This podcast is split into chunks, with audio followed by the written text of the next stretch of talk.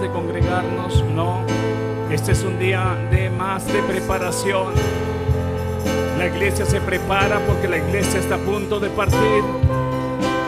Este no es un día más en la costumbre, este es un día donde Dios dice a su iglesia, prepárese porque está a punto de, de sonar ese llamado. Sí, Señor. Cada día se acerca, Señor, ese momento. Muchos tienen por tardanza ese momento. Muchos piensan que no va a ocurrir. Pero el Señor dice que Él está a la puerta. Entonces usted ha venido a este lugar. Adore al Señor como que si este está el momento que está a la puerta. Oh sí, Señor. Aquí estamos, Padre, en el nombre de Jesús.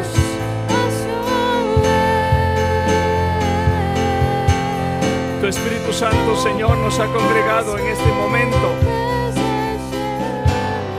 En el momento indicado, Señor.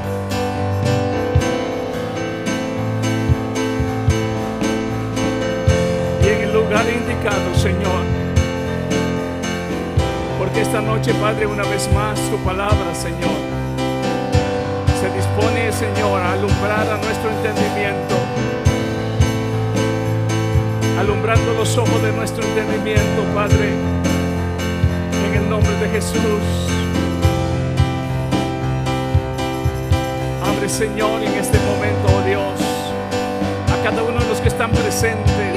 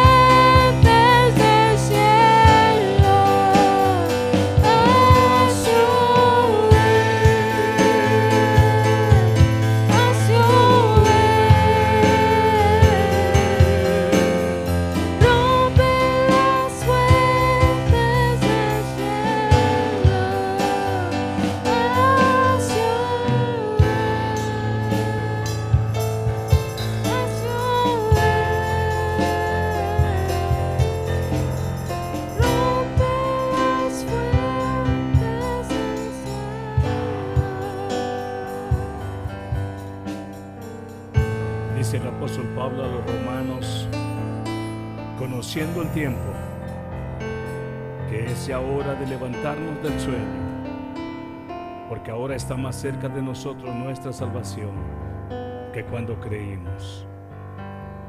La noche está avanzada y se acerca el día. Desechemos pues las obras de las tinieblas y vistámonos las armas de la luz. Si lo que estás haciendo hasta este momento no contribuye, si lo que estás pensando hasta este momento no contribuye a tu eternidad con el Señor, tienes que desecharlo.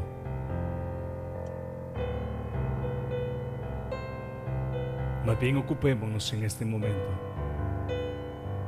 Porque la iglesia del Señor se prepara para ese instante. La iglesia del Señor reconoce las señales que el Señor ha dejado. Cuando veas que la higuera comienza a reverdecer, te darás cuenta que está a punto de llegar el verano. El mundo corre según sus corrientes, pero los hijos de Dios sí pueden ver las pequeñas, por muy pequeñas que sean las señales, que la hora de nuestro encuentro con el Señor se acerca.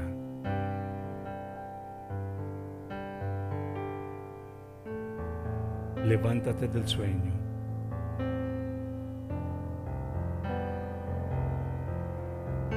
Es cierto, la iglesia está pasando y ha pasado por procesos duros. Pero ahora el Señor quiere cambiar ese pensar. Y hoy quiere cambiar ese modo. Y el Señor cambia al modo de mentalidad. Estás a punto de partir. Y cuando estás en el pensamiento modo a punto de partir, lo que haces es revisar. Cuando vas a salir de viaje y estás en esa idea, en ese pensamiento, lo que haces es revisar si están bien ajustadas las maletas, si todo está en el orden. Revisa sus boletos, revisa si has hecho reservaciones, que todo esté en el orden. Entonces ya no estamos en el orden en nuestra mentalidad, quizás como nos conectamos en el trabajo, ¿qué haremos en el trabajo? No, ahorita cambia la mentalidad. Estamos a punto de partir de viaje. Y comienzas a revisar que todo en la maleta esté en su lugar, que no se te olvide nada, porque estás a punto de partir. Ojalá y en este momento esta palabra pueda conectarle a usted. A Moisés le dice cuando celebra la Pascua, tienen que hacerlo vestidos como que están a punto de salir y con el bordón en la mano. Y en este momento el Espíritu Santo te dice a ti, revisa. Aquellos que tienen quizás trocas y que muchas veces van a poner van a poner quizás cosas que tienen que amarrar, tienen que revisar si los lazos están bien presionados para que en el camino no se les caiga nada. Comienzas a revisar si las llantas están en buen estado, si el aire está en, en buen estado, si tienen las libras necesarias. Comienzas a ver si tu automóvil tiene el agua, el aceite, la gasolina que necesita. Y si hacemos esa preparación antes de salir a un viaje, ¿cuánto más a este viaje que el Señor nos ha invitado? Sigamos adorando al Señor. Y si usted se está preparando para alabar al Señor eternamente, donde no habrá noche ni habrá día, yo quiero decirle que aunque en este momento nos cansamos, si entramos por esa puerta con acción de gracias, ojalá y este momento a usted le motive a, a- a cambiar el modo de pensar. Cuando subimos a un avión nos dicen cambia tu teléfono a modo avión. Sí, en este momento cambiemos nuestra mentalidad a modo estamos a punto de partir. ¿En ¿Qué está en tu mente? ¿Qué es lo que está ahorita moviéndose en tu mente? Ya no puedes estar pensando cuántos carros, cuántas casas, cuánta cosa material quieres alcanzar. No te dice el Señor que deje de soñar, pero no pueden ser prioridad más en tu casa. Tienes que estar en modo, estamos a punto de partir. Tenemos que despertar de ese sueño. Estamos a punto de partir. Y si tú eres parte de esa iglesia que está esperando ese momento, yo te digo en este momento, dice el Señor, despiértate, porque la noche está avanzada y está a punto de clarear las primeras, los primeros rayos del día. Sí, oh Dios mío, aquí estamos. Perdónanos, Dios amado. Limpia, Señor. Limpia nuestros corazones, Señor. Limpia nuestras mentes. Limpia nuestras manos, Señor, que podamos levantar manos santas a ti, Señor, y adorarte y bendecirte. Oh, sí, Señor.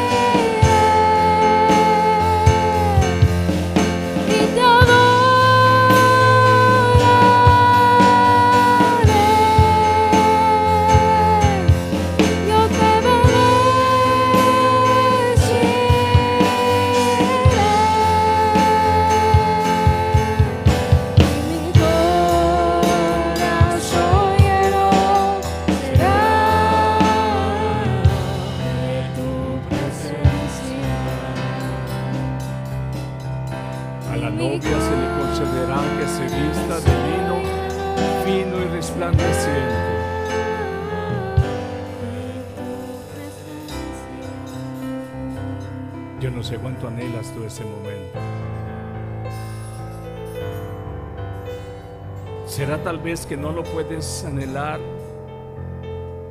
Porque creemos muchas veces que las cosas de este mundo son más preciosas. El apóstol dice, conozco a un hombre, no sé de qué manera, pero cuando subió al tercer, cuando estuvo en el tercer cielo, vio cosas, cosas que no se pueden explicar. Si tan solo pudiéramos ver por un segundo lo que el apóstol vio, dejaríamos de concentrarnos tanto y tanto, por lo cual perdemos el obedecer a Dios como Él se merece en la tierra.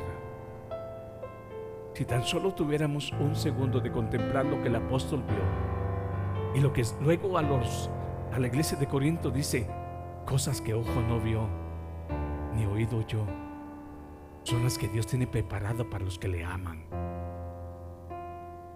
Dios, aquí estamos.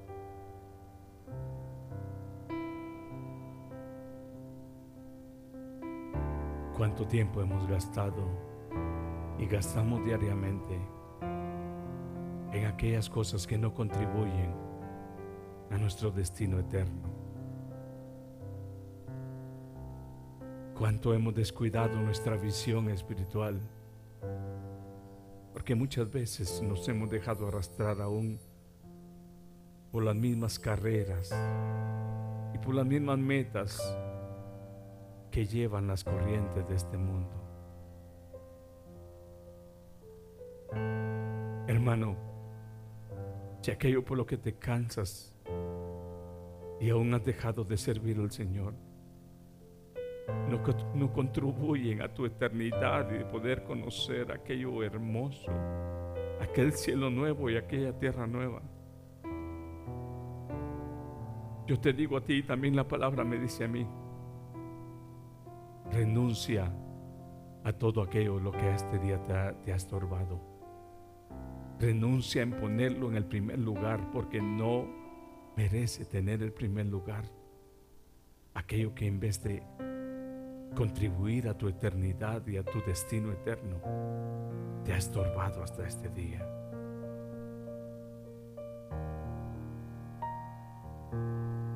Prepárate para el encuentro con tu Dios. Alguien dice, pero ¿qué tengo que preparar? ¿Qué es lo que revisas cuando estás a punto de partir? ¿Qué es lo que hace un padre de familia cuando está a punto de morir y tiene propiedades?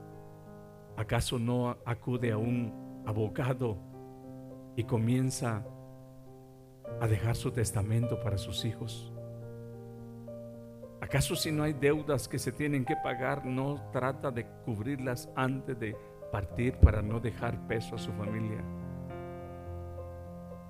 Y si tenemos ese cuidado, cuanto más entender que la noche está avanzada y el día se acerca, Señor, aquí está.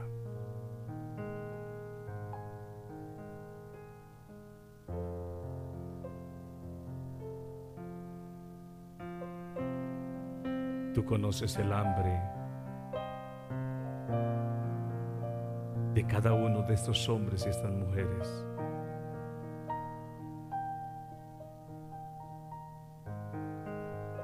Si usted tiene hambre y sed del Señor, el Señor le va a conceder.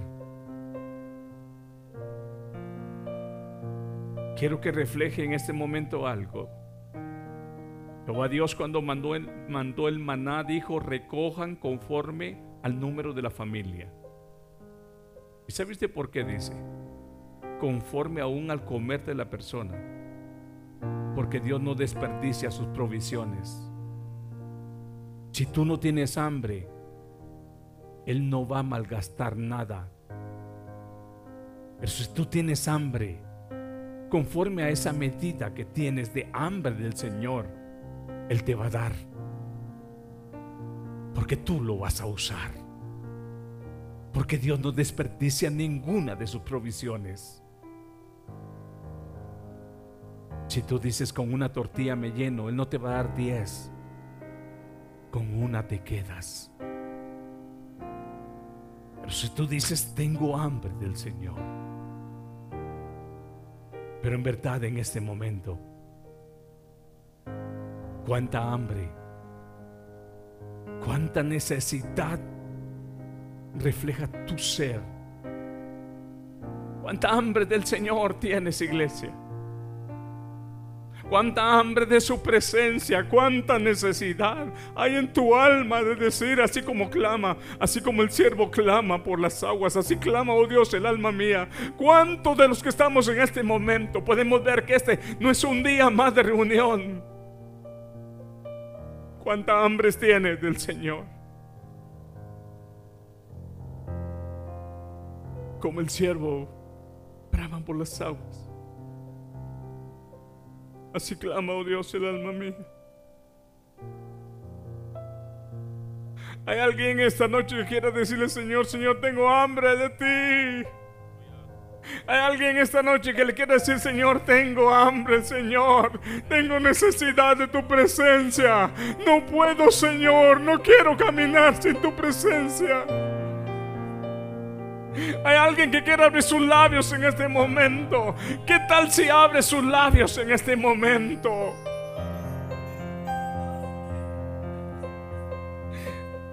Hay alguien que quiere decirle, Señor, Señor, tengo hambre de ti, de tu presencia.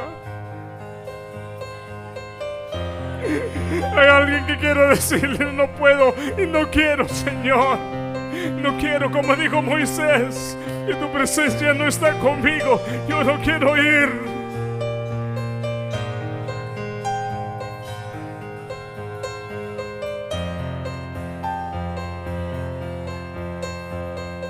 Alguien tiene hambre del Señor.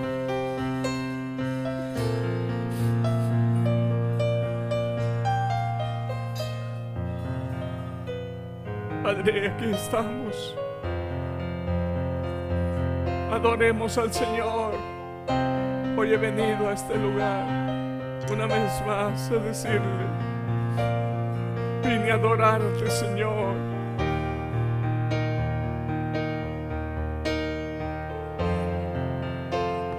La noche ha avanzado, iglesia. La noche ha avanzado.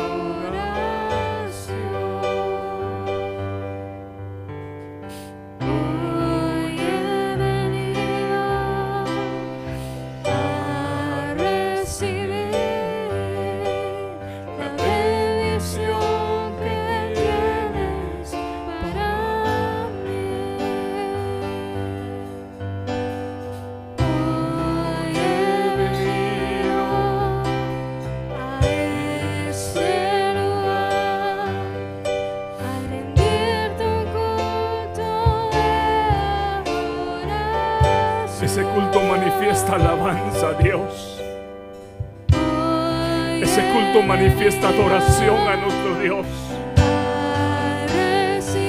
Ese culto manifiesta acción de gracias.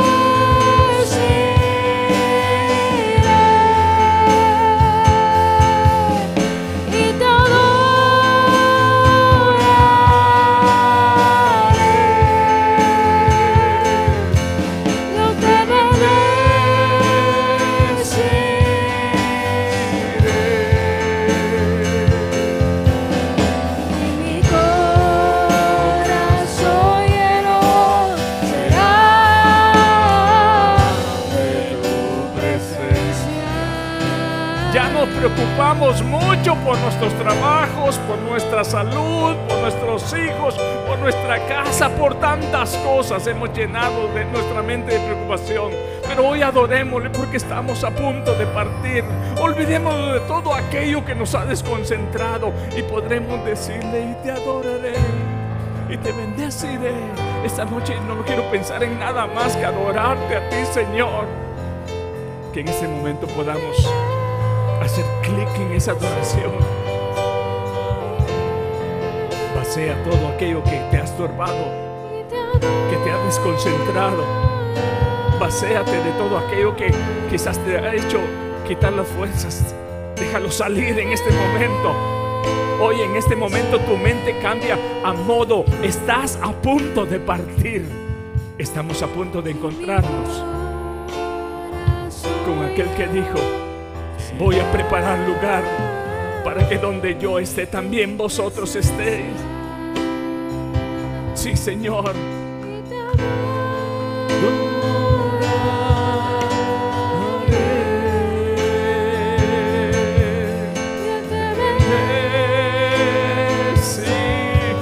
Tus manos, ya no con preocupaciones, ya no que qué será mañana, no, levanta tus manos y adora al Señor, levanta tus manos, olvídate ya del qué dirán, qué pensarán, qué importa lo que piense. Usted y yo estamos en tiempo de preparación, porque estamos a punto de partir, usted y yo estamos a punto de partir y lo que estamos ahorita es en una mentalidad de preparación, lo preparamos porque estamos a punto de partir.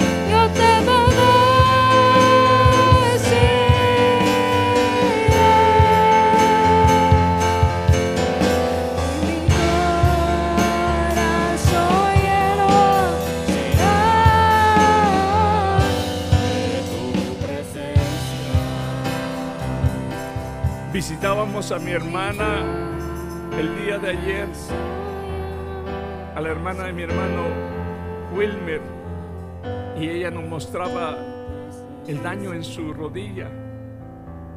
Sí, iglesia, nos hemos preocupado. ¿Cuándo, ¿cuándo va a sanar esta diabetes? ¿Cuándo se quitará este cáncer? Eso es lo humano. Y hay razón. ¿Cuándo se restaurará este cuerpo?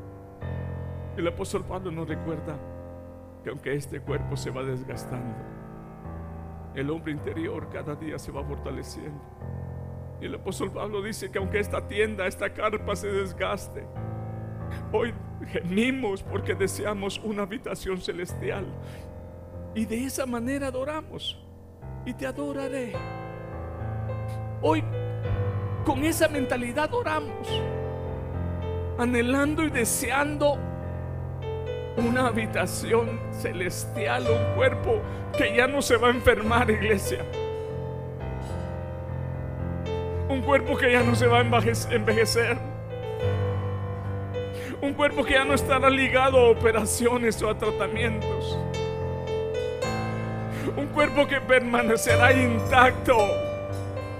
O intacto, no se va a enfermar, no se va a cansar, no tendrá fatiga. Y hoy eso es lo que quiere que el Señor quiere es que tú pienses en este momento, en lo nuevo que Él tiene para los que le aman. Eso es lo que el Señor quiere que tú pienses en este momento, en lo nuevo que el Señor tiene para los que le aman. Ya hemos pensado en tanto, en lo que muchas veces nos quita el sueño. Y muchas veces nos ha quitado el sueño y también nos ha quitado el deseo de adorar. Muchas veces nos ha quitado el deseo de servir, pero no más. Hoy nuestra mente, hoy nuestra mente la ponemos fijada hacia ese gemir. Y gimo. Y gemimos porque deseamos una habitación celestial.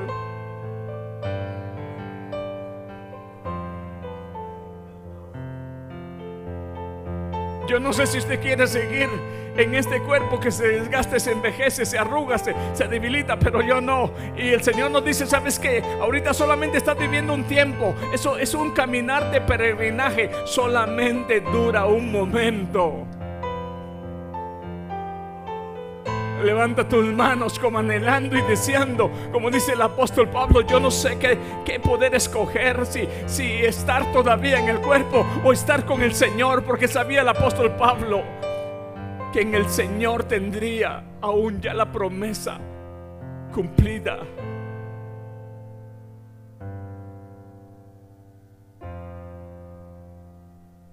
Un día veremos al Señor. Un día podremos abrazar a Jesús. Le veremos tal cual es. Podremos adorarle a sus pies.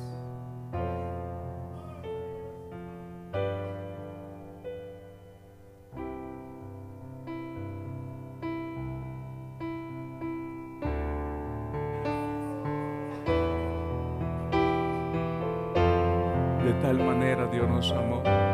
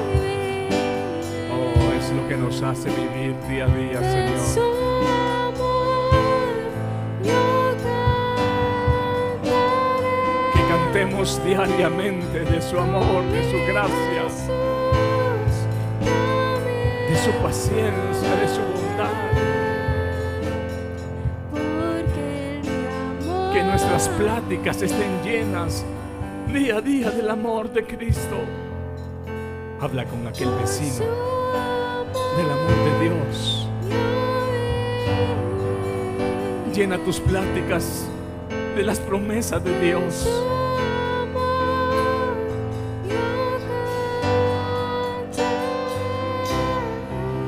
Llena tus pensamientos hoy pensando en aquello hermoso que viene para ti, aquello que ha preparado el Señor para los que le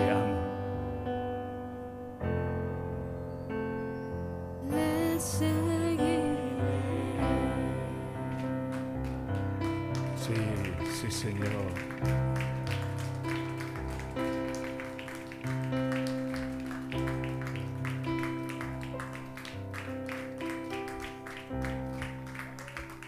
Vamos a cambiar nuestras pláticas. Vamos a cambiar nuestros diálogos. Hemos llenado nuestras pláticas hablando de cosas que nos duelen, cosas que no es malo. Pero hoy podemos superarlos hablando de lo bueno que es Dios. Hemos quizás llenado nuestras pláticas de las faltas humanas que tenemos.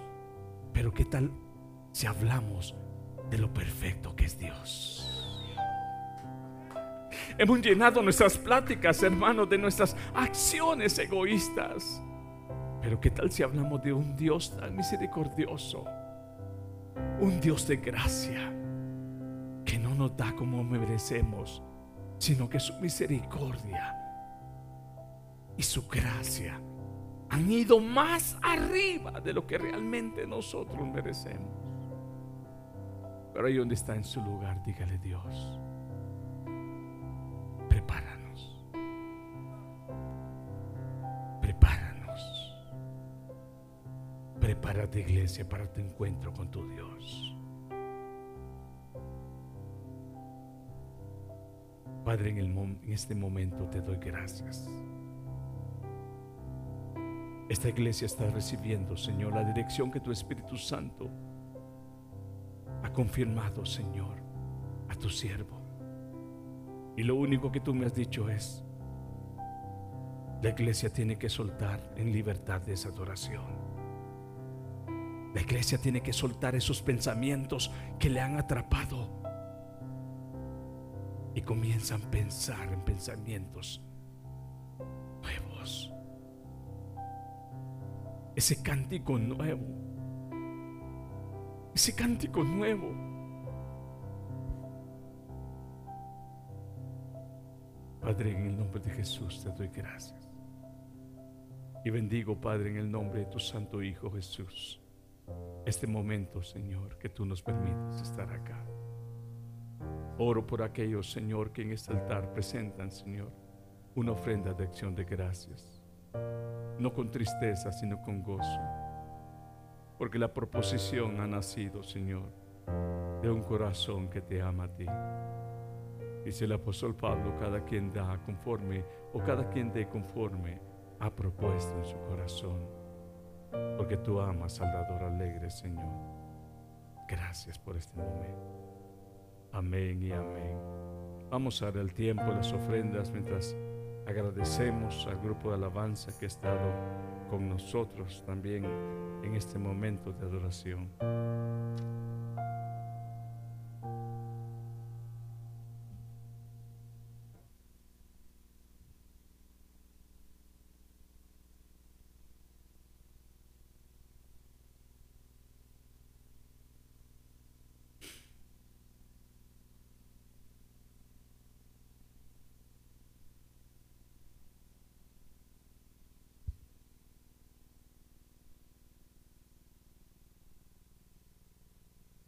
Es hermoso cuando en verdad nuestra mente, nuestro corazón, nuestras fuerzas y nuestra alma está conectada en lo que estamos haciendo. Fíjese usted lo que dije en este momento. Es hermoso cuando nuestra mente, nuestro corazón, cuando digo nuestra mente, nuestros pensamientos, nuestro corazón, donde nuestra misma voluntad está conectada a, a lo que estamos haciendo. Y cuando esa adoración está con la fuerza y también sobre todo nuestra alma está bendiciendo el nombre de Jehová. No solamente es un cuerpo, no solamente es una acción corporal. El salmista dice, bendice alma mía Jehová y bendiga una parte de mi ser, una parte de mi ser. ¿Cuántos hemos alabado al Señor en esta noche con todo nuestro ser? ¿Cuántos hemos aprendido a decir amén? ¿Cuántos hemos aprendido a decir amén? ¿Cuántos hemos aprendido a decir gloria a Dios? ¿Cuántos hemos aprendido a decir aleluya? Y el Señor quiere abrir también y soltar esa lengua. El Señor quiere soltar esa lengua. Amén, hermano Juanito. Amén, hermana, hermana, hermana. her- Se me olvidó el nombre. hermana Vilma. Amén, hermana Vilma. Dios quiere que soltemos nuestra boca. Dios quiere que soltemos también lo que nuestra alma, nuestro interior, de nuestro interior fluye. No podemos estar adorando a Dios parcialmente. No podemos estar más acá y pensando, ¿y será que están saliendo bien este? eh, ¿Y si está lloviendo? ¿Y si está mojando la casa? Han habido muchas cosas que nos han estorbado. ¿Y será que iré a acabar mañana de quebrar el cemento? De tal manera Dios me amó. ¿Y si se quiebra el cemento? Si se quiebra, usted no va a poder tener que, que no se quiebre. Pero este momento es para nuestro Señor. ¿Se dice amén allá atrás, hermana Cristina? ¿Se dice amén allá, hermana, hermana Arlene? ¿Oyó usted ese amén? A ver, diga ese amén fuerte, sierva. ¿Y su mamá también grita igual que usted? Eh, No tienen silenciador, que se oiga más fuerte. Amén, amén, amén, aleluya. Que se mire que usted está vivo. Que se mire que usted tiene espíritu. Que se mire que usted vino a adorar al Señor con todo su ser. El Señor no recibe nada medias. El Señor dice todo o nada. ¿Sí o no? ¿Sí o no? Todo o nada. Y no estamos acá porque no teníamos nada que hacer. Dios llama gente ocupada. Damos la bienvenida a los recién casados. Vamos a dar un fuerte aplauso. Está Dani y Stephanie después de dos semanas que ellos salieron de, de su viaje, después de ser casados. Este, están contentos y los amamos. Ya están de vuelta. Bendito sea el Señor. El tema de esta noche es tiempo de preparación. Mujeres y hombres que cocinan. ¿Qué tan importante es el tiempo de preparación de los alimentos?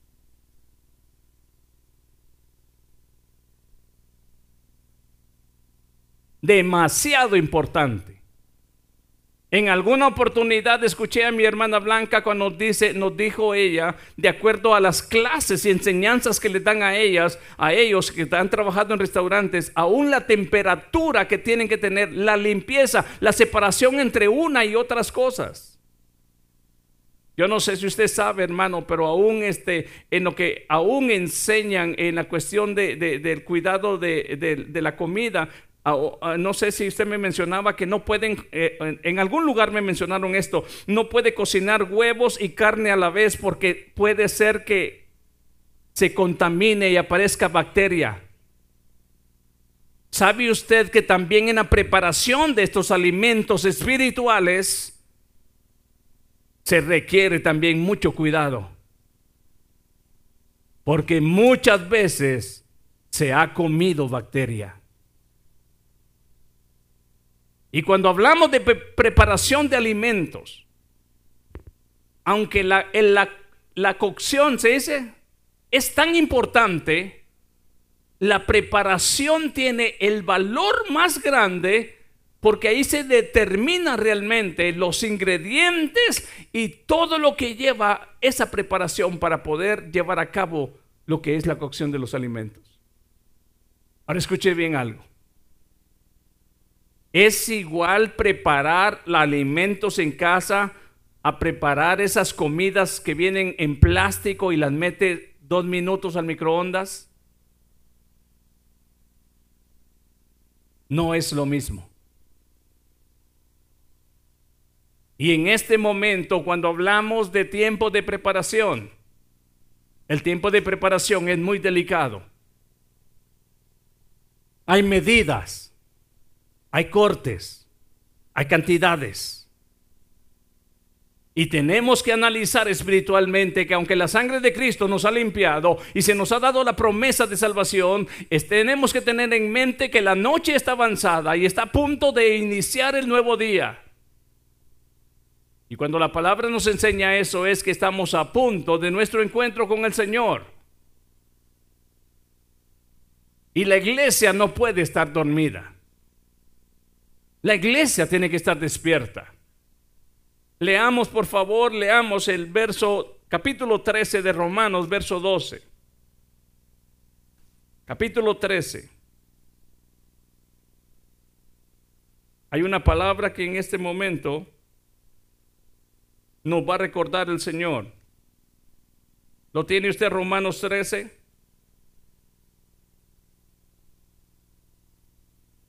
Veamos el verso 11 porque ahí comienza. Sí. Y esto dice. ¿Lo tiene usted? Y esto, conociendo el tiempo. ¿En qué tiempo estamos ahorita? Ahorita presentemente en lo que es, hermano, las diferentes estaciones que vivimos nosotros acá en Nevada. ¿En qué tiempo estamos? Estamos ya cruzando, ¿verdad? Al otoño ya comenzó a cambiar el frío, ya comenzaron a, caerse algunas hojas, ya comenzaron a cambiar de color. Solo para que nos demos cuenta, Jesús le dijo a aquella generación donde Él les predicó, ustedes conocen cuando está a punto de llover, pero ustedes desconocen los tiempos de Dios. Y eso sucede en el presente. Podemos ver muchas veces cómo se remarca el tiempo de otoño cuando ya viene el invierno, la primavera y el verano. Pero cuando hablamos en términos espirituales, la iglesia no puede ignorar en qué tiempo estamos viviendo. ¿Cuántos años predicó Noé? Y estaba a punto de los llegar a los 119 años y quizás estaba a la punta, a la última hora de que Noé está diciendo, vengan. Pero muchos no creyeron porque pensaron que era una farsa.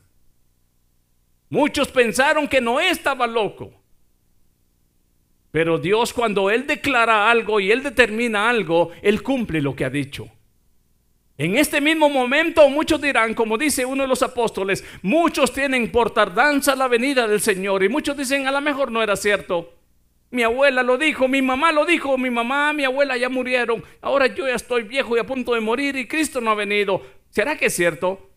Aunque el hombre piense que Dios ha tardado y que a, a lo mejor no es cierta su promesa, la palabra dice que lo que Él ha dicho se cumplirá. Aunque el cielo y la tierra pasaren, dice el Señor, mi palabra se va a cumplir.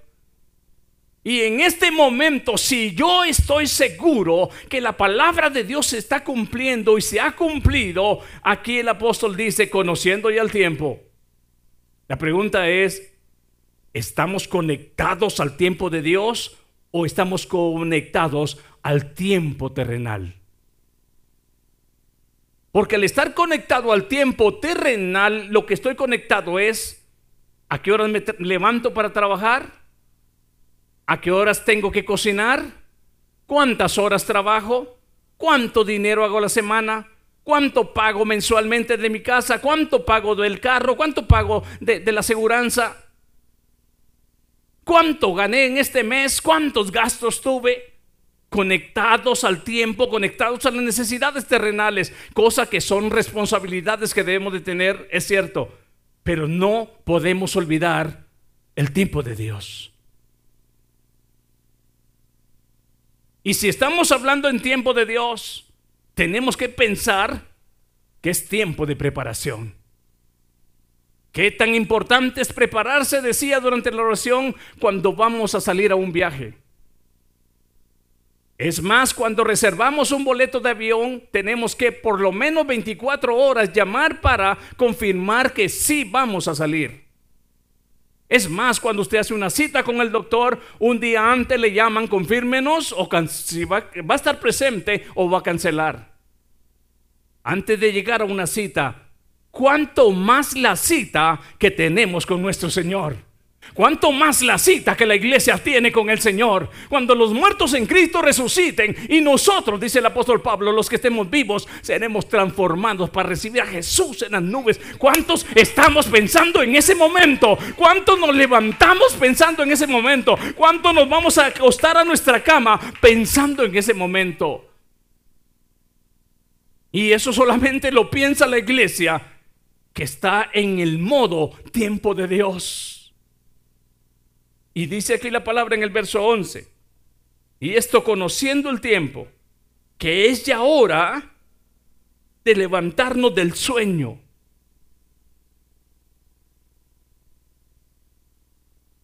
Cualquier cosa que estemos haciendo, cualquier cosa que estemos planeando, cualquier cosa que estemos y aún tengamos en meta de alcanzar, no puede tener el primer lugar en nuestro pensamiento. Porque si no nos distorsiona el entender los tiempos de Dios. Si aquello que estamos haciendo no coopera, fíjese bien usted, no coopera, hermanos, con nuestro destino eterno, tiene que estar en segundo lugar, no puede estar en primer lugar. Pero en serio, iglesia, dígame usted, en este tiempo, ¿cuántos han y aún algunas veces hemos puesto a Dios en segundo lugar?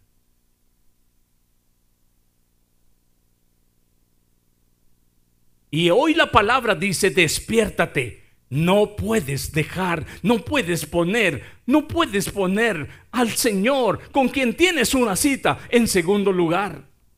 Mire lo que dice el verso.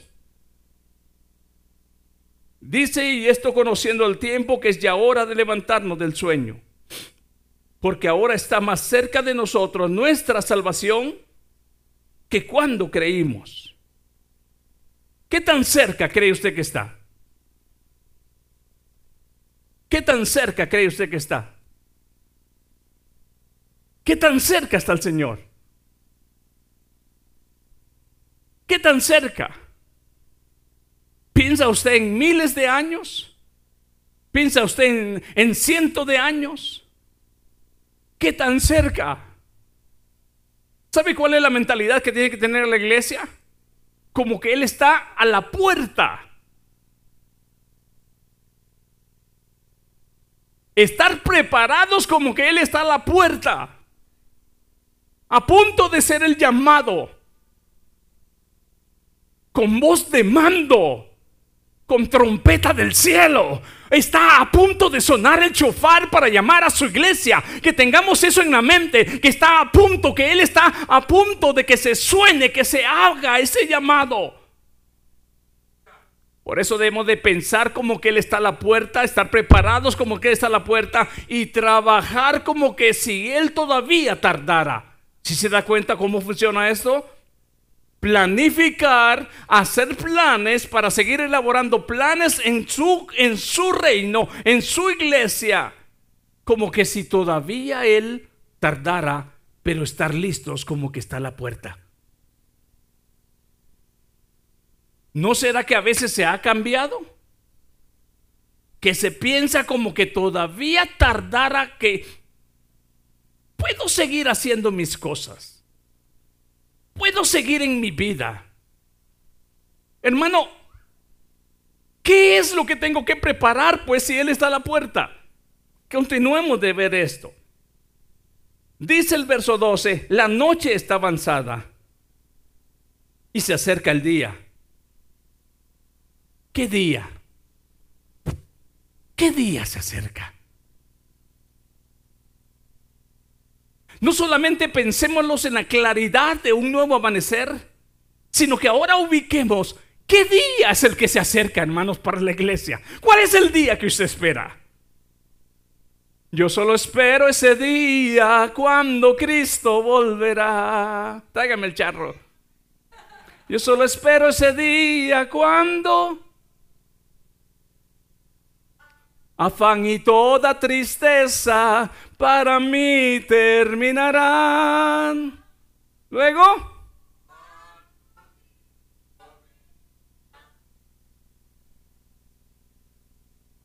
Uy, mi hermano, siento aquí tan, pero tan hermoso. Y si ese sentir así que nos haría vibrar, que nos haría llorar y nos haría gemir, lo tuviéramos 24 horas al día, yo le aseguro el 100%.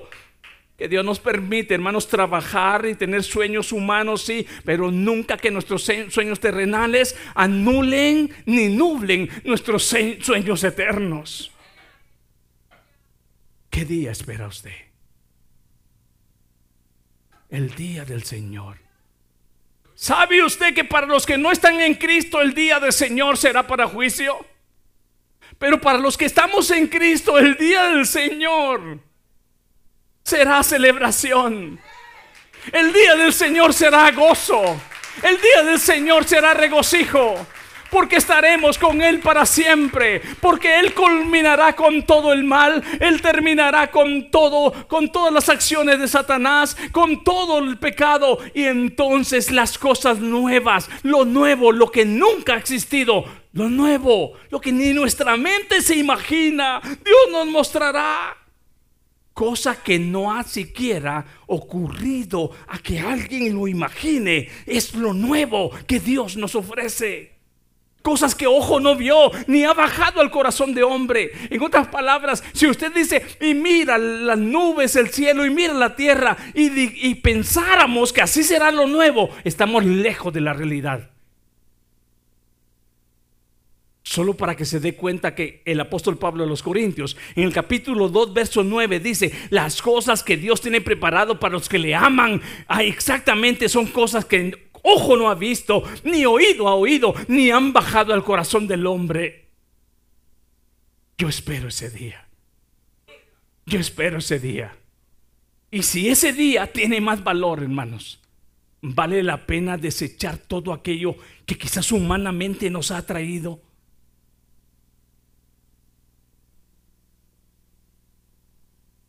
Esaú cambió su primogenitura por un plato de comida. Y hoy en este tiempo, si no tenemos cuidado, por algo tan insignificante, se puede estar renunciando a un ofrecimiento que Dios hace. Los brazos de Cristo están abiertos y llamando. Pero dice que la noche está avanzada y el día está a punto de llegar. Y dice el verso 12, la noche está avanzada y se acerca el día. Si sabemos que ese momento se acerca, ¿qué es lo que sigue diciendo? Desechemos pues, le dice a los romanos, las obras de las tinieblas.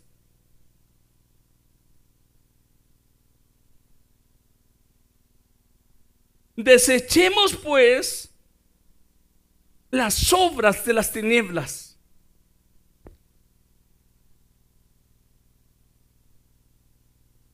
Desechemos aquellas acciones que se hacen en lo oculto, en lo oscuro, en el reino que no es de luz, sino que el reino que gobierna al príncipe de este mundo. Mi iglesia, dice el Señor, no puede seguir obrando, ni caminando, ni participando más en las obras de, de- del reino de las tinieblas, porque de ahí ha sido rescatada.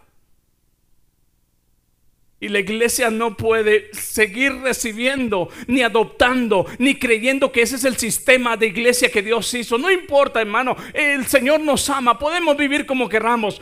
La palabra nos dice, despierten, es lo que está diciendo aquí, hay algo a que despertar.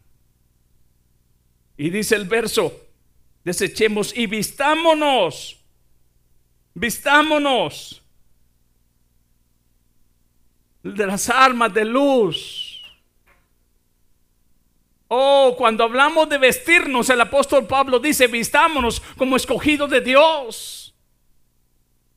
El apóstol está hablando de vestirse ahora, de lo que Dios viste a sus hijos, de lo que Dios viste a sus sacerdotes, de lo que el Señor viste ahora a su real sacerdocio, a su, a su pueblo escogido. Y está diciendo aquí el apóstol, no pueden ustedes vestirse de otras vestiduras más que como escogido de Dios y de las armas de luz. Pero observe algo, hermano. ¿Qué es lo que tendríamos que preparar? Si usted ve el inicio de este capítulo, dice el capítulo 13 y verso 1. ¿Qué dice el capítulo 13, verso 1? Si tuviéramos algo que arreglar y que ajustar, que ver si está bien, porque estamos a punto de que el día aparezca. ¿Qué es lo que dice el capítulo 13, verso 1? Sométanse toda persona a las autoridades superiores, porque no hay autoridades sino de parte de Dios y las que hay por Dios han sido establecidas. Analicemos ese punto. ¿Cómo anda usted? ¿Cómo anda usted, varón, con la autoridad que tiene sobre usted? ¿Quién es la autoridad del varón? Según 1 Corintios 11, ¿quién es la autoridad del hombre? ¿Quién es la cabeza del hombre? Y, si hay algo que ajustar ahí, escuche algo que el Señor va a hacer en este mes que viene, porque vamos a entrar en un tiempo de clamor y oración, porque Dios va a levantar el nuevo liderazgo como Él quiere. Y escuche algo bien importante. Jehová le dice a Josué, mira que te mando que te esfuerces y que seas valiente. No desmayes.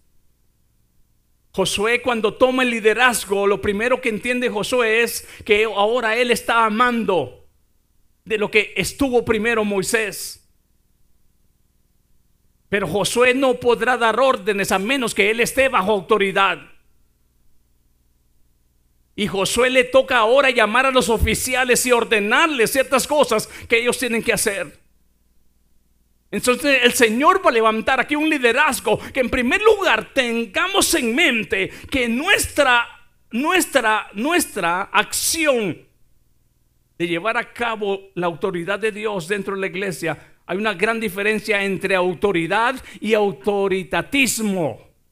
No es mi idea, no es mi carácter, no es mi pensamiento, sino que es cuando Dios da su palabra, su orden y dice que la palabra te mando no es si quieres, es una orden.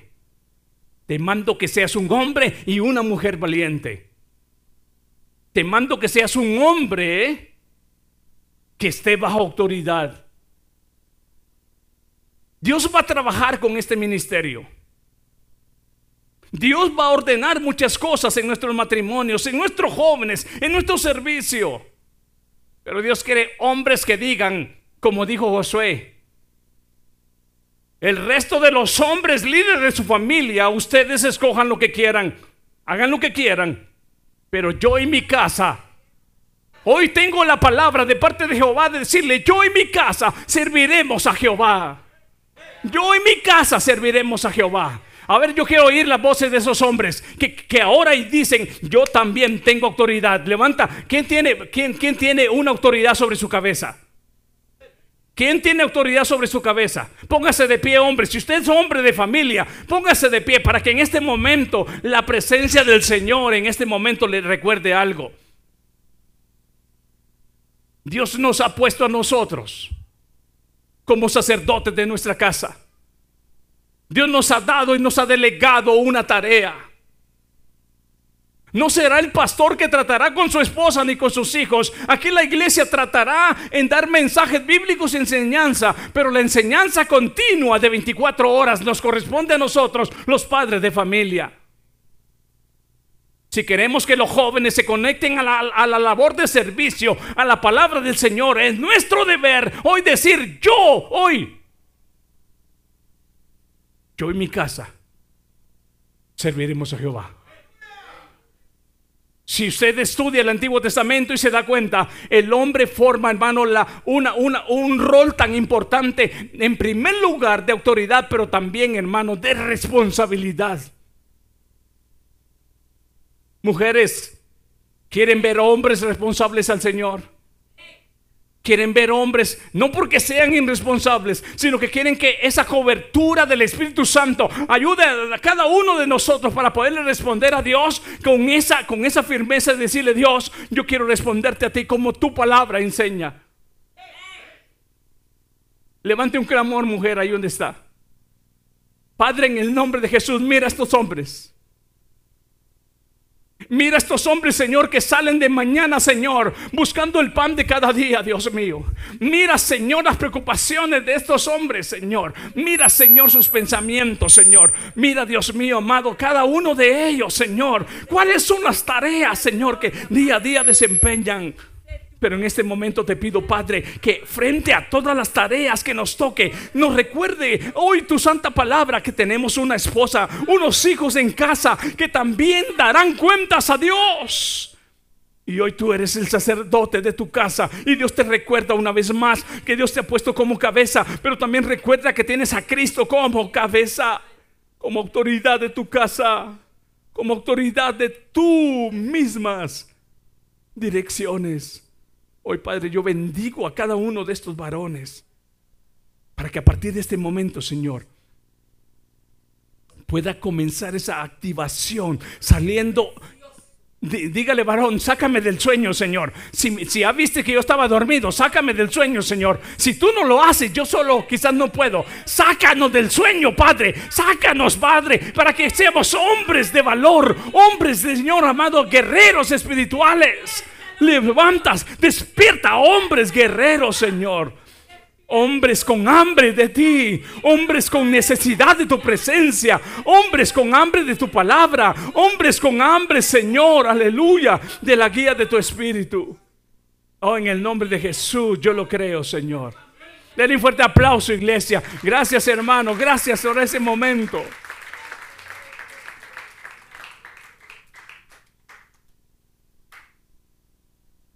Alguna vez hemos confundido lo que Jehová Dios le dijo a Josué, sé valiente. Ser valiente no es ser bravo, corajudo. Porque conocemos muchas veces el carácter fuerte de un hombre. pero a veces es muy fácil de quebrar en lo espiritual. No, dice el Señor a, a- a Josué, quiero que seas valiente, un hombre fortalecido con mi presencia, que pueda entender que yo estaré contigo donde quiera que tú vayas. Si hasta este día hemos sido los hombres rudos, los hombres bravos, los hombres que dicen aquí en mi casa se hace lo que yo quiero, pero se nos olvida que nosotros tenemos que estar también bajo autoridad. Puede ser que sea este tiempo de prepararnos ya como el Señor quiere que seamos. Sométase toda persona a las, a las autoridades superiores, porque no hay autoridad sino de parte de Dios y las que hay por Dios han sido establecidas. Y si habláramos de estas autoridades terrenales, usted va a una compañía de trabajo, donde quiera que usted trabaje, hay reglas, hay hora de entrada, hay hora de salida. Allá dijeron sí, allá y no. En algunos momentos dicen salimos a las 3, pero hoy vamos a trabajar hasta las 5 y es mandatorio. ¿Te vas? ¿Se va? Si es mandatorio, ¿se va? No, hermano, es que yo soy, soy cristiano y me tengo que ir. Habrán momentos y habrán excepciones que uno con, con sabiduría pedirá al, al- al- al- líder, decirle, ¿sabes qué? Hazme favor, yo tengo una delegación en la iglesia o tengo que hacer esto con mi familia, hazlo. Pero se pide. Y si aquel líder dice no, es no. Es que soy el pastor y no me importa mi trabajo, está dando mal testimonio, porque esa es una autoridad que también Dios ha dejado para que tú muestres quién eres. ¿Sabe usted, iglesia? Aquí es donde tenemos que entender, en las escuelas con nuestros hijos, hay, re- hay reglamentos. Es que es el hijo del pastor, es el hijo del líder de alabanza. Él puede hacer lo que quiera en la escuela, ¿es cierto? ¿A cuántos de sus hijos los, los, los este, no, no, no si se expulsaron, sino que los suspendieron alguna vez? ¿O solo, yo, solo el pastor tiene hijos que suspendieron, ustedes no? Solo, yo creo que a Dani no me lo suspendieron, pero a, Brian y a Ashley me lo suspendieron dos veces. Y ahí está uno de papá. No, es que no hubo razón, fueron, fueron este, injustos. No, no, no, no, no. ¿Sabe qué, iglesia? Es posible que todo esto tengamos que ajustar. Cuando Cristo establece su iglesia, Cristo establece su iglesia sin orden o con orden.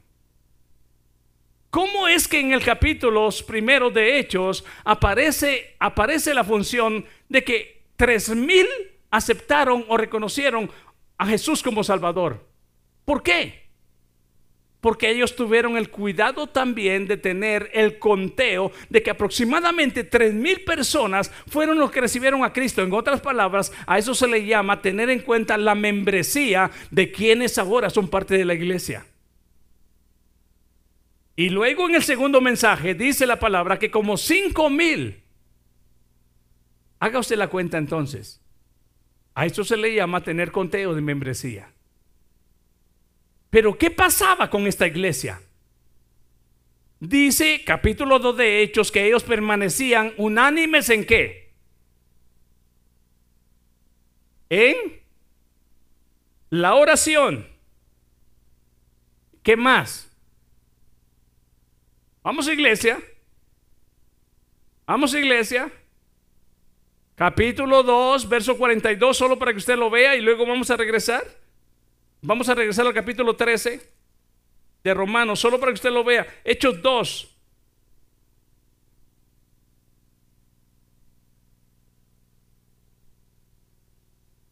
Mire qué dice. El verso 42. Este grupo de personas o esta congregación o esta membresía perseveraban en la doctrina de los apóstoles, en la comunión unos con otros.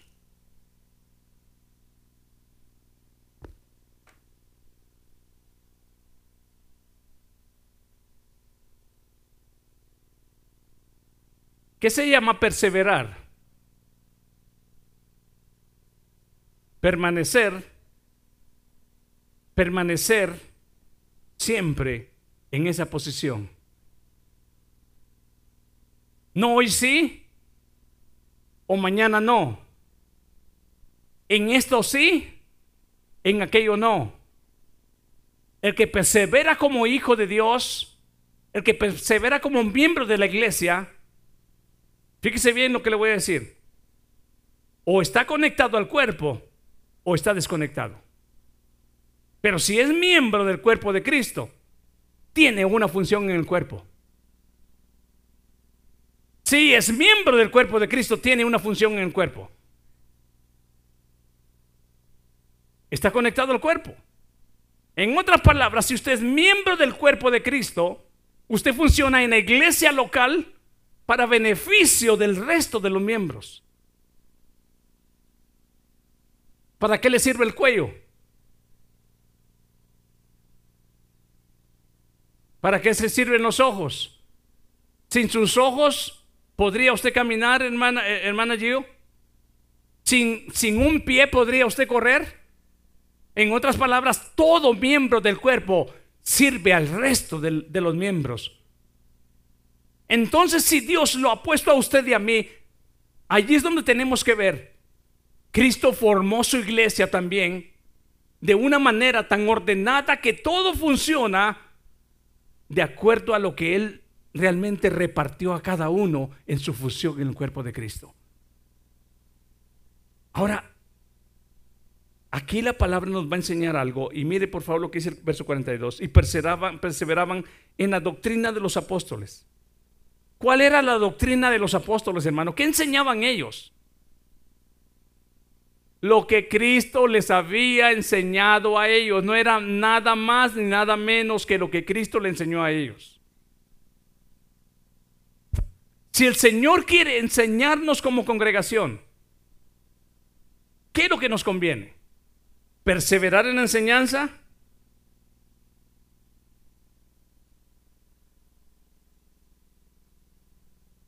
¿Es importante entonces la permanencia, hermana, hermana, hermana Arlen?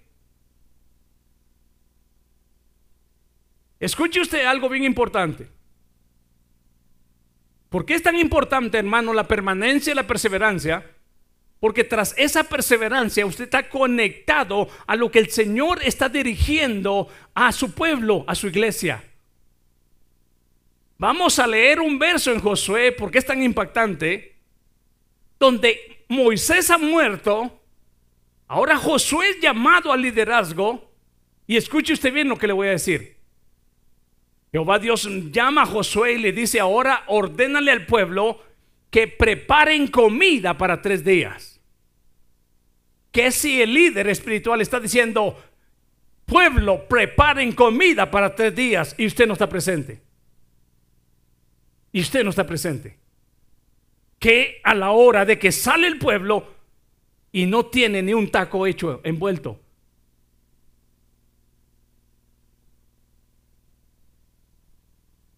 En otras palabras,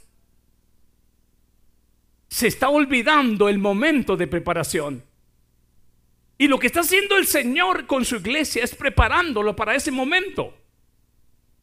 Y aquí es donde tenemos que ver. En realidad estamos obedeciendo a las autoridades que el Señor ha dejado para desempeñar su labor también con la iglesia. Porque si estamos dormidos en esa área, tenemos que despertar. ¿Para bien de quién, hermano? Para bien de cada uno de la comunidad cristiana. Dice que perseveraban en la comunión unos con otros. Hemos estado en comunión o la iglesia de estos siglos ha estado más dividida que en comunión. ¿Estamos listos para partir entonces divididos? ¿Y si sabe usted por qué es- está más dividida la congregación de estos tiempos? Porque se le ha olvidado que quien guía toda la verdad es quien, hermano Carlitos. Jesús dijo, me voy, pero dejaré un consolador.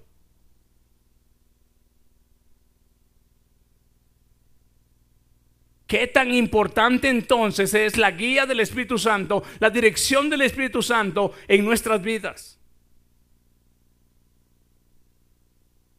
Es esencial si la dirección del Espíritu Santo no está en su vida y en mi vida, es más fácil usted o yo hacer mi propia dirección y que de las autoridades, tanto civiles como espirituales que Dios ha dejado. Ahora escuche usted bien algo, iglesia. Está bien si por alguna razón... A ver, ¿cuántos de los que estamos acá fuimos, fuimos discipulados en algún ministerio? ¿Qué significa ser miembro de una iglesia? ¿Alguno fue discipulado? ¿Qué significa ser miembro de la iglesia local o de una iglesia? ¿Le enseñaron a usted sus privilegios y sus responsabilidades dentro de una congregación? ¿A quiénes sí y a quiénes no? Uno, dos, casi todos. ¿A usted no, hermana Flor? Porque se me quedó así eh, pensando. Sí. Sí nos enseñaron. ¿A ustedes, hermano Juanito? ¿A ustedes, hermano Francisco? Allá atrás. Ahora, ¿sabe usted, iglesia, por qué pregunto esto? Porque eso nos va a ayudar a nosotros mantenernos despiertos realmente de lo que cómo, cómo, cómo trabaja el sistema eclesiástico o cómo se mueve en realidad, realmente hermanos, así, la, la manera en la cual Dios coordina a su pueblo, a su iglesia. Y ahí es donde vamos a ver, iglesia, y miremos este punto. Dice, en la comunión los unos con otros, en el partimiento del pan en las oraciones. En realidad usted sabe y le hemos dicho que cada fin de mes se celebra la cena, la Santa Cena. ¿Quiénes tienen todavía como importante ese momento?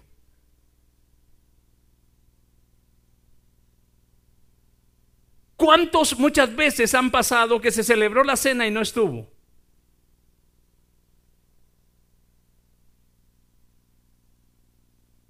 Ahora yo quiero decirles algo y quizás en, el lugar donde ustedes, no, donde ustedes crecieron quizás no pasó, pero déjenme decirles que lo que pasó conmigo en mi niñez, en mi juventud, las personas que no participaban de la cena del Señor, el ministerio lo que hacía que durante ese mes aquella persona no podía participar en privilegios. No era disciplina, pero era una abstención de privilegios. Ahora, ¿Por qué? Es solo para que la persona comience a valorar que hay dos cosas tan importantes que no puede olvidar la iglesia. Y una de ellas fue el bautismo en aguas que celebramos el domingo pasado y la cena del Señor, porque remarcan dos cosas bien importantes. Jesús dice esto se hace en memoria de mí. Hagan esto hasta que yo venga. Tiempo de preparación. ¿Qué es lo que hacemos en ese momento? nos vemos internamente, cada quien dice, analícese, ¿qué más? Examínese a sí mismo. Y si soy un hombre que estoy fuera de sujeción o es una mujer que está fuera de sujeción, ese momento es, es, es, muy importante para que el Espíritu Santo y su palabra nos diga, ¿sabes qué? Esta parte la tienes que poner en orden. O sea, iglesia, no podemos vivir como que si no conocemos los tiempos.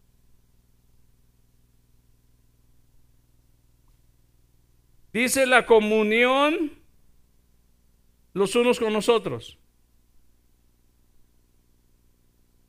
¿Cuántos saben que el domingo pasado tuvimos el momento de ir a las a, a bautizar a mi hermana Marisol? ¿Cuántos supieron el anuncio? ¿Cuántos se prepararon para ese momento? Tiempo de preparación, hermano. Si usted supo que uno de sus hermanos iba a las aguas y si usted hizo esos planes, es hora de entender que cuando el Señor da una, un llamado a la congregación, no es un llamado de hombre. Ahora, yo le puedo decir esto y bien fácil, se nos ha hecho, pero bien sencillo, esquivarnos de las direcciones que el Señor le da a su iglesia. Ahora, ¿Por qué no lo hace así en su trabajo? ¿Por qué no prueba hacerlo así en su trabajo? En serio, ¿por qué no prueba? ¿Por qué, hermana Blanca? ¿Por qué no probamos hacerlo así en nuestro trabajo? ¿Por qué?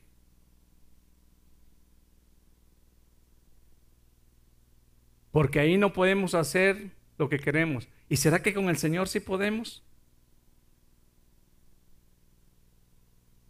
No deberíamos.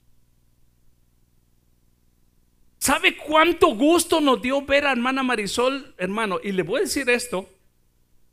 Ella, ella usa sus aparatitos para escuchar y nos dijo, pastor, cuando yo entre a las aguas me lo tengo que quitar porque si no lo daño. Pero cuando ella salió de las aguas, hermano, salió con su rostro lleno de lágrimas y no cesaba de llorar y darle gloria a Dios. Y si no te puedes gozar con, con, con- con los que se gozan, ¿cómo vas a llorar con los que lloran?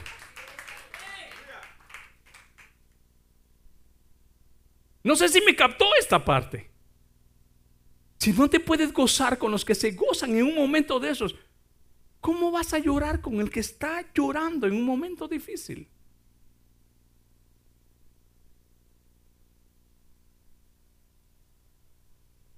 ¿Será que se ha enfriado nuestro amor fraternal?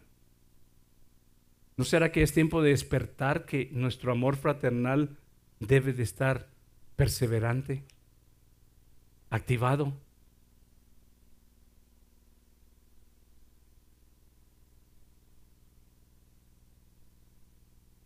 A veces lo que cuesta y a veces lo que toma es decir, amén hermanos, estamos unidos en esta labor.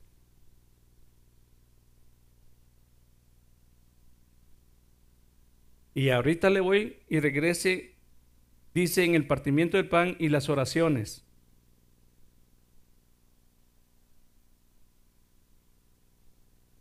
Si hacemos un llamado a la oración los domingos a las 8 de la mañana, ¿cuáles son nuestras excusas para no venir? No le, voy, no, estoy diciendo cuánto van a venir. ¿Cuántas serían las excusas para no venir?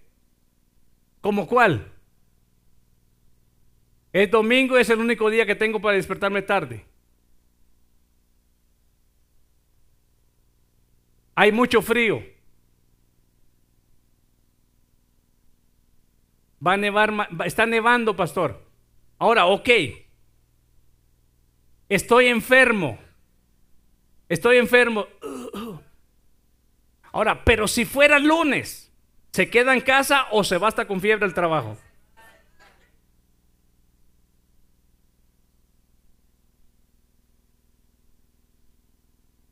Háblanos, Señor. Despiértanos, Señor. Es que yo, ¿por qué está esta palabra acá? Si estamos a punto de partir para un viaje, tenemos que revisar, como les dije, hermano, los que usamos troca y subimos cosas arriba de las racas, nosotros nos aseguramos y damos vuelta y revisamos si está bien, bien apretado. Si las llantas tienen aire, si, el- si tiene aceite, si hay agua en, el- en- los radiadores, sí o no. Si hacemos eso en la preparación, ¿por qué no analizar ahorita en qué hemos andado chuecos?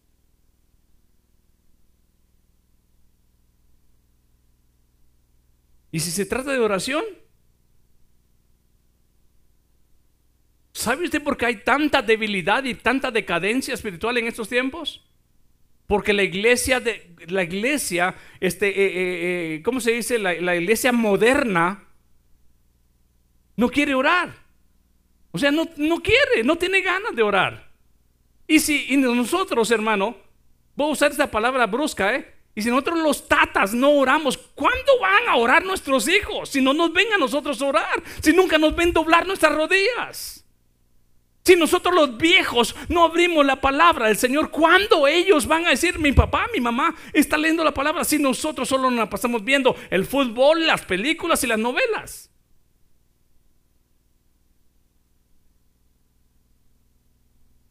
Y luego a quién echamos la culpa? No, pues el pastor no trae nuevos programas para los matrimonios, para los jóvenes están desgastados. ¿Y tú qué? ¿Cuál es su papel de papá? ¿Cuál es su papel de mamá en casa?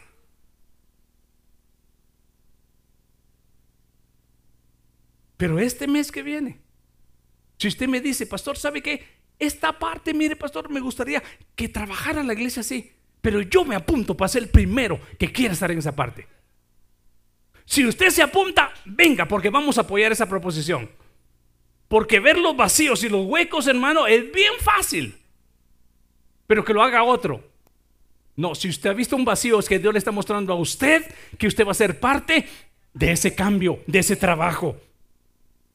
Y el Señor le va a decir a usted, ¿sabes qué? Te voy a usar a ti. Te voy a usar a ti, varón, te voy a usar a ti, mujer. Y todos, hermano, porque eso vamos a abrir. Todos los miembros de la iglesia, que abra su pensamiento, que comencemos a orar. ¿Cómo, Señor, vas a usar el ministerio de alabanza? ¿Cómo vas a usar el ministerio de, de enseñanza? ¿Cómo vas a usar el ministerio de oración y ministración? ¿Cómo vas a usar a los jóvenes, a las damas, a los matrimonios? Pero tenemos que unirnos en un mismo sentir, en una misma idea, un mismo deseo, que estamos en tiempo de preparación. A menos de que pensemos eso, no, no es para ser lo más grande de esta ciudad, no es para que miren, ah, miren estos hermanos, qué alabanza, qué pastor, no, estamos en tiempo de preparación. Que ya se nos quite esa idea vanagloriosa de la mente, estamos en, en tiempo de preparación. Y hoy como es vigilia, terminaremos a las 3 de la mañana. ¿Se preparó, hermana Gio? Dice, no. ¿Te preparó, hermano Rigo? Eso. Esto va a continuar, hermanos. Solo lea, por favor, Josué, capítulo 1. Quiero darles Josué, capítulo 1. Y ahí ahorita paramos. Quiero que lea, por favor, el verso donde Jehová Dios le dice que preparen que preparen comida. Verso 11. ¿Lo tiene? Pasad, dice el capítulo, capítulo 1, verso 11. Verso 10, amén. Y Josué mandó a los oficiales del pueblo diciendo, pasad por en medio del campamento y mandar al pueblo diciendo, preparaos comida, porque dentro de tres días pasaréis el Jordán para entrar a poseer la tierra que Jehová vuestro Dios os da en posesión. Iglesia, escuche bien lo que le voy a decir antes de que se vaya. Por 40 años Israel comió de la mano de su verdugo, pero en esclavitud y estando en el desierto, no añoraron 400, casi 400 años, sí, hijo. Por 400 años casi comieron de la mano de su verdugo. Por 40 años Dios los sustentó con maná en el desierto, pero ahora están a punto de pasar a la tierra prometida. Ahora es, la iglesia está a punto de pasar a ese lugar que Jesús dijo, voy a preparar para que donde yo esté también ustedes estén. Pero aquí Josué le dice, preparen comida para tres días. Escuche usted bien algo. En el desierto Dios proveyó maná y carne. Ahorita le está diciendo, mándelos que preparen comida para tres días. Escuche, tres días para cruzar. Y es tiempo de preparación. Y cuando hablamos de comida, la pregunta es, ¿qué comida está preparando usted en su casa para su familia? Porque estamos a punto de cruzar a la tierra prometida. ¿Qué está comiendo su familia, hermano Palmer? Porque usted es el responsable de casa. ¿Qué está comiendo su familia, hermano Rigo? Y cuando hablo de familias, son de los que están bajo su techo, bajo su tutela, bajo su responsabilidad, hijos de dominio. Si ya están casados, usted lo único que puede es aconsejarles. Pero, ¿qué está comiendo nuestra familia? Nintendo. ¿Qué más? No, en serio, hermanos, porque nosotros los padres hemos consentido, hemos dado a nuestros hijos este, usurpadores que ocupen nuestro lugar. Yo no tengo tiempo para ti, pero es más fácil comprarle un juego para que el juego lo entretenga a mi hijo. La, la pregunta es, ¿qué clase de comida? Tres días tenemos para prepararnos. Vamos a cruzar el Jordán. La pregunta es, ¿qué le estamos dando a nuestra familia? Aquí ya no le toca a Jehová darle el maná, le toca a ellos preparar su propio alimento. Moisés ya murió. Queremos que el pastor dé todo, el pastor da lo que alcanza, pero ahora le dice a cada familia, a ustedes les toca preparar alimento para tres días.